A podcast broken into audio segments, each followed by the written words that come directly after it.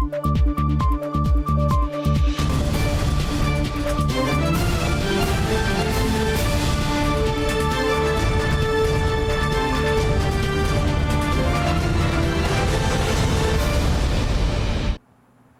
键时刻带您迅速掌握潮流趋势，欢迎收看《财经趋势四点零》，我是赵廷玉。首先带您看到台湾晶圆代工龙头台积电呢，本周举行法说，对产业看法备受瞩目。受到半导体市场需求疲弱，台积电将今年资本支出呢，在下修到三百六十亿美元。好，先进制程七纳米产能利用率呢也下滑。另外，针对美国出口管制禁令，台积电也做出说明。晶圆代工大厂台积电二零二二年第三季线上法说，由总裁魏哲嘉亲自坐镇。近期辉达、超维、英特尔先后下调展望，台积电二度下调资本支出到三百六十亿，相比年初预估的四百四十亿，降幅多达两成。We expect the semiconductor supply chain inventory to peak in third quarter this year and start to reduce in fourth quarter this year. We also expect it will take a few quarters through first half 2023 to rebalance to a healthier level. 台积电第三季受惠苹果新机拉货，毛利率冲上六成，单季获利创下新高。但预估第四季营收约一百九十九到两百零七亿美元，季成长只有百分之零点四。最大关键来自台积电先进制程七纳米和六纳米产能利用率大幅锐减。Due to end market weakness in smartphone and PCs, our N7, N6 capacity utilization will not be as high as it has been in the past three years. So the data center and automotive related are still steady. But now the market becomes soft and we will take a more conservative way in our planning for 2023.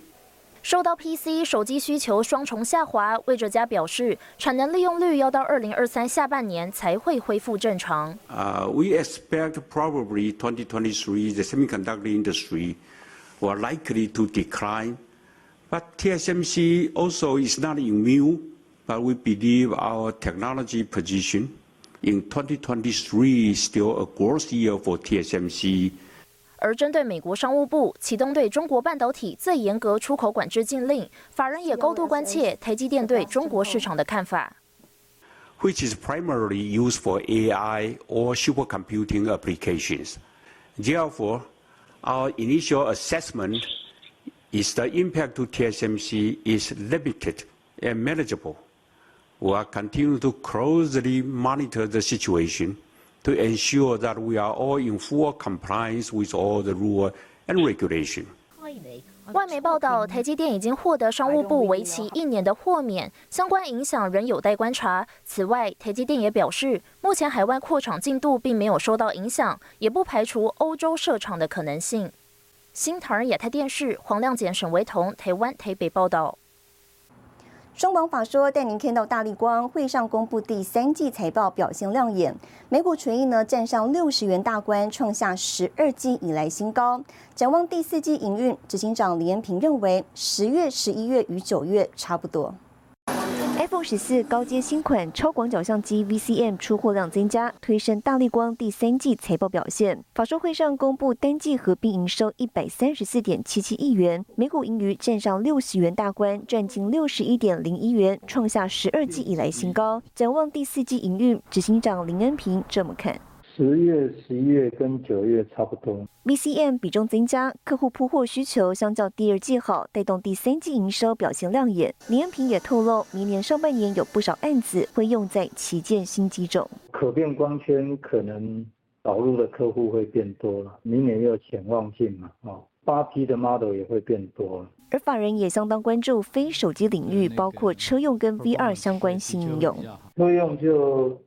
现有的继续供应嘛，但是看起来 margin 是都比较差。VR 应该今年也会开始 shipping 啊，VR 的镜头，Pancake 我们也会开始交货，刚开始要出位的 VR 的镜头是因为规格都不会高，所以一般这种 margin 都不会太好。而大力光扩产进度目前计划不变，新厂房机器设备预计明年第三季底进驻。未来几个案子仍以手机应用为主，而未来是否有其他新投资案或规划，李恩平低调回应会进行跟本业无关的新案子，但目前还不能透露。新唐人亚太电视池千里赵廷玉台湾台北采访报道。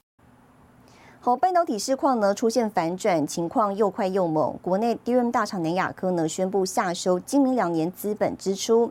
总经理李培英表示，哦，第三季市况呢比预期来得更糟，尤其呢中国市场表现非常不好。至于何时能够好转，得观察三大外在不利因素以及供需情况而定。生产设备呢降幅有达到四十 percent 啊，四成左右。那明年度呢？哦，我们将持续缩减资本支出。全球半导体风暴来袭，美光、凯霞、SK 海力士等记体大厂纷纷宣布减产放缓投资。国内南亚科第三季营收季减百分之三十八点九，每股盈余仅有零点八五元。因应市况不佳，南亚科宣布二零二二年资本支出从两百八十四亿调降到两百二十亿，生产设备支出大减四成。明年的支出规模也不超过两百二十亿，设备支出还要进一步下降。这一次的这个整个市况的状况，哈，确实是是比预期还还糟，哈，糟比预期还糟很多，啊啊，至少在第三季看到的状况，那是非常多负面的因素扛摆在一起了。我们看到就是说，中国大陆地区的这整个啊市况，哈啊很不好，非常的不好，比其他区。多还差。奈亚科总经理李培英指出，第三季市况非常不好，主要来自外在因素。俄乌战争影响到全球通膨升息，导致各国经济成长出现忧虑；而中国风控影响到生产链以及中国消费能力，难以断言何时市况才会好转。呃，面临亏损的压力是有这个风险。哦，那至于说面临存货结价损失，就刚刚讲的啊，因为毛利率还有三成以上。所以这个风险并不高。李培英表示，低润产品出货中国市场约占整体的百分之二十到百分之三十，是压力最大的一部分。目前各大产品线除车用网通较为稳定，但营运都有衰退。第四季低润报价预估还会下跌。而针对美国商务部将限制先进制成晶片，包括低润在内产品不得销往中国大陆，李培英表示，由于细部条文限制品项尚不明朗，对南亚科营运影响程度还不便对外进行说明。新台电视黄亮杰、沈维彤，台湾台北报道。好，带您看到这一周的财经趋势短波。美国联邦通信委员会将以国家安全为由，禁止中国华为和中兴通讯在美国销售新设备。宣布重返晶圆代工的英特尔日前决定将自家生产的产品纳入晶圆代工业绩。南韩业界估计，通过这项措施，英特尔恐将一举超越三星电子，跃居亚军。台湾创新技术博览会本周开幕，资策会展现五项 AI 应用成果和研发能量。台湾工具机暨零组件工业同业工会本周举办会员大会，同时办理李监事选举，启动世代接棒。新唐人亚太电视整理报道。美国官员议员挺台湾形象展，台湾电动车发展在华府受到关注。更详细的新闻内容，休息一下，马上回来。回来！美国台湾形象展在华府登场。继美国商务部次长拉戈之后呢，两位有台美国参众两院的议员李维兹跟鲍姆巴赫也观展。他们对台湾的电动车发展哦印象深刻，并承诺深化台美经贸，期盼能有更多的合作机会。台湾形象展在美国的第二天，州议员李维兹和鲍姆巴赫也特别来参观展览。How do you feel? Is it any different from Tesla? This is this is much more luxurious. Okay. Um, and it is more futuristic. Uh, it's just beautiful line. Wow, very nice. 美国州议员鲍姆巴赫是乘由红海领军的 M I H 联盟打造的电动车 Model 一，集结台美多家厂商领先技术。鲍姆巴赫说：“就像是两人家用戏院，有着奢豪的座椅与内装，大赞台湾制造与研发能力。” I think that all 50 states welcome the opportunity to collaborate with Taiwan and to work together on uh, both manufacturing in here, buying products in here, selling products to Taiwan, um, also doing you know, manufacturing production in Taiwan. Um, I think that we are just uh, well positioned to be great partners. We have been, and I think that our commitment just keeps continuing and strengthening. 鲍姆巴赫也是德拉瓦州议会台湾之友连线共同主席，他期望能有更多台湾企业到德拉瓦州投资，带进专业人才与优质产品。一同前来的州议员李维兹对台湾充电桩以及车用元宇宙显示器业者感到兴趣，进一步邀请晚宴洽谈。李维兹曾经参访台湾两次，这次用行动表达对台湾的支持。I love Taiwan. I love its people, its culture, its food. And its democracy. And let me just be really clear where I stand um, with regard to the encroachment of China uh, into Taiwan and what's going on. Um, we stand firmly behind, and I am working diligently with the Commonwealth of Virginia, our new governor, and the governor's office to build stronger relationships with the people and citizens and country of Taiwan. So we are here to back you. We love you。美国的国父华盛顿就是从 Virginia 啊出生 Virginia 啊，所以 Virginia 在美国是有很特殊的的地位啊。这个 Virginia 对台湾也都非常的支持。台湾形象展地点选在美国华盛顿雷根大厦举行，对面就是美国商务部，距离美国国会大厦车程大约六分钟。外贸协会董事长黄志芳表示，陆续有多位美国政商界贵宾参观展览。以上是新唐人亚太电视李晶晶、陈辉模在美国华府的采访报道。好，下周十月十八号，红海科技日呢即将登场。继先前电动皮卡跟跨界小修旅影片释出之后。十一号呢，红海再度试出商用电动手旅 Model C 官方预告，并且呢已经拿下超过一万五千个订单，加上电动巴士正式出货，也代表红海在 EV 领域正在快速扩大布局。流线车身快速奔驰，红海公布旗下首款商用化电动修旅车 Model C 量产版预告片首度曝光。影片中可见电子仪表板数位中控台质感内装，为二零二二年科技日造势宣传。红海透露，这款与纳智捷合作的 Model C N7 定位为中型 SUV，最高七人座。九月一号开放预购，至今已经抢下一万五千张订单，相当于两年的电动车销量。此外，红海也交车台南市十五辆电动巴士 Model T，可以说在 EV 市场大小通吃。为各位正式介绍。目前，M I H 平台红海已经公布五款电动车、电动巴士获得日本 Good Design Award 肯定，而商用修旅 Model C 启动预购量产，顶级轿车 Model 一最快二零二三年推出。另外，电动皮卡 Model V 日前预告亮相，外加锁定女性客层的城市跨界小修旅 Model B，产品线布局更加完整。我们打算啊，会推动，呃，会推出一个 M I H 的一个这个车款。那透过那个车款啊，来呃展现我们标准化跟模组化的一个可能性啊，还有它的效益。那这个请大家拭目以待。我们要达到百分之五的市占的目标，是是可能性非常高。鸿海董事长刘安伟先前就指出，二零二二年电动车营收以软体和零组件为主，二零二五年要拿下全球百分之五的市占率目标不变。届时，集团代工电动车年产量约五十万到七十五万辆，集团毛利率也将冲上百分之十。新台电视高建伦、沈维彤综合报道。红海科技日进入倒数，一连试出多款电动车预告，可以看出呢，全球进入电动车高速发展时代，红海搭上热潮，期待以电动车作为红海未来的发展主力。从量产电动修旅车、跨界小修旅，再到电动皮卡，四台车上路开跑。红海周五在试出新的预告片，为十八号科技日做准备。科技日下周即将登场，那周五呢也抢先公开了现场会发放给来宾的限量礼品。那可以看到礼品是十分的丰富，更将这个电动巴士 Model T 缩小成造型餐盒。大礼包抢先在镜头前曝光，科技日进入倒数，红海不停试出新亮点，抬高声量，预期当天将聚焦新电动车的规格。We will showcase the collaborative achievements in advanced chip technology on Honghai Tech Day.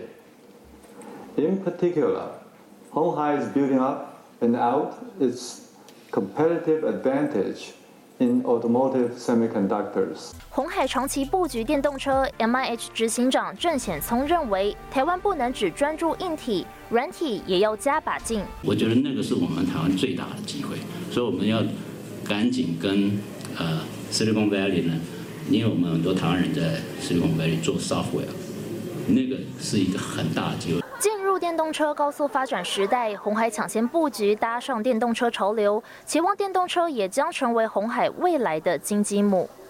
新唐人亚太电视林玉堂、曾新敏，台湾台北报道。好，继续来看到美国台湾形象展登场，M I H 开放电动车联盟执行长郑显聪呢，在智慧移动论坛上以全英文发表演说。他表示，二零二五年之前这两三年间，会是与美国合作最好的机会跟时刻。This is the logo that we're doing. 十二号，NIH 开放电动车联盟执行长郑显聪在智慧移动论坛发表演说，并在会后接受媒体采访。郑显聪对美国电动车商机表示看好，这次也将符合美国主流市场的大车 Model 一带到台湾形象展。拜登说，二零三零年一半以上都需要电动车，美国市场一年是一千七百万台，一半的车就八百五十万台，八百五十万台，我只要分百分之一就是八万五了。郑显聪表示，二零二五年之前这两三年间会是与美国合作的最好机会和时刻。因为美国的通膨削减法案将为每一辆电动车提供七千五百美元的税额减免，二零二四年生效。但他也指出，台湾不能只专注在硬体，在软体的部分还需要加把劲。我觉得那个是我们台湾最大的机会，所以我们要赶紧跟呃 Silicon Valley 呢，因为我们很多台湾人在 Silicon Valley 做 software，那个是一个很大的机会。郑显聪表示，美国五大湖区有最完整的供应链。因此，NIH 在密西根州建立了设计中心，未来还将建制 NIH 园区。我们将来会在这里建 NIH Park，这个 Park 呢能够 house，通常一般汽车厂旁边的 Park 大概 house，呃，就就是能够召唤大概呃一百家的供应链体系。郑显聪也指出，目前最大的挑战还是人才。KPI 已经变成 Key People Indicators，现在谁能够找到全世界最棒的人才，谁就是老大。新航亚太电视陈辉模、高建伦、李晶晶、张麒麟，美国华府采访报道。电动车发展焦点转向印度，带您关心印度曾喊话要成为全球最大的电动车制造中心，而目前印度政府呢正加快电动车发展脚步，目标电动巴士未来两年突破六千辆。along with technological superiority. 电动巴士在印度第三大城邦加罗尔街道行驶。印度政府正加快发展电动车脚步，未来两年在当地行驶的电动巴士，渴望从目前的三千多辆提高到六千多辆。India aims to increase the number of EVs by 30% by the end of this decade. So there's a plan in place, there is demand. Countries are now distancing themselves from China. For India, it's an opportunity both to expand its manufacturing sector and to become Atmanirbhar or self-reliant. 为了达成二零三零年电动车比重达到百分之三十的目标，印度政府提供数十亿美元奖助，鼓励厂商在当地设厂。而今年六月，红海董事长刘安伟走访印度，与印度总理莫迪会面，讨论电动车跟半导体等事业。市场传出，红海考虑在印度生产电动车，分散全球布局。印度的市场。啊，大家都是都知道，有目共睹了啊，就是非常的庞大。那它呃要起来，这个市场要起来也是指日可待。整个国际情势对印度的市场是有利的啊，所以我们在呃印度方面也加速进行中。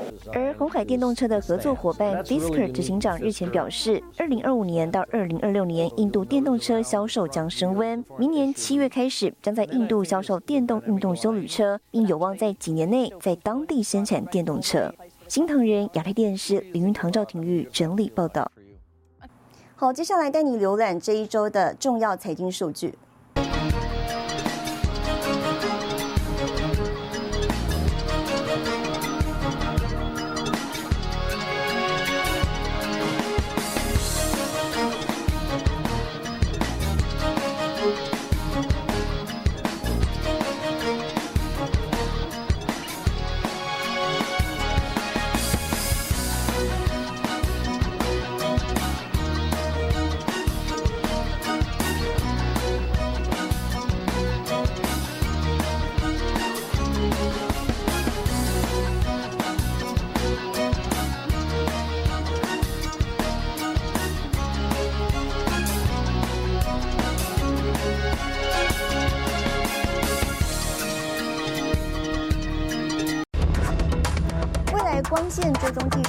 将持续成长。这节新闻带您聚焦联发科光线追踪技术开发。休息一下，欢迎回来。全球受到通膨影响，消费景气呢确实低迷。台湾 IC 设计大厂联发科聚焦旗舰手机晶片，表示他们早已切入光线追踪技术开发，未来将会持续提升相关技术，瞄准未来智慧手机、AR、VR 跟元宇宙商机。华硕旗舰游戏手机采用台厂天玑九千 Plus 晶片，集结最先进 Hyper Engine AI 运算，GPU 效能大幅提升百分之十。Counterpoint 数据显示，今年第二季全球手机应用处理器联发科市占率逼近四成，连续八季称霸业界，透露下世代晶片发展前景。因为手机的散热跟电池重量的关系哦，其实现在持续提升高能效，已经是一个最旗舰手机这边最重要的一个技术。哦，因此呢，我们在下一代的旗舰晶片呢，还是会持续坚持在这边做一个领先的技术。手机性能真的快速发展，行动光追技术让画面模拟自然柔和阴影。此外，大自然的水面反射、全域照明技术让画质体验更逼真动人。未来不再是专属 PC 或游戏机的专利。那今年，呃，我们其实可以更大胆的预测，从 GPU 内容的开发进展来看。光锥的应用层面会更大幅的拓展，手机，然后到元宇宙，或者是到 AR、VR 的整个市场布局，其实我们都认为是一个。呃，很值得投入的一个技术赛道。画面呈现宛如专业单眼相机，让手机摄影动态对焦，前后景深模糊，靠的是 AI 图像语义分割技术。联发科预测，数位电视的影像处理技术应用在手机还有相机技术领域，将是未来主要趋势。人像的清晰、路人的消除跟丰富的草地色彩，你利用传统的做法，你需要超过四十个步骤。这时候我们会利用 AI 去做辅助，加速处理这个画面。面对手机高效能发展趋势，满足长效续航的需求，并尝试堆叠性能，提升运算能力，也给厂商更多的创新机会。新唐人亚太电视林玉堂、沈维彤，台湾台北报道。好，带您看到下周有哪些重要的财经活动。十月十八号，红海科技日；十月十九号，特斯拉公布财报；十月十九号，欧盟公布欧元区核心通膨率；十月十九号，台湾半导体产业协会二零二二年会。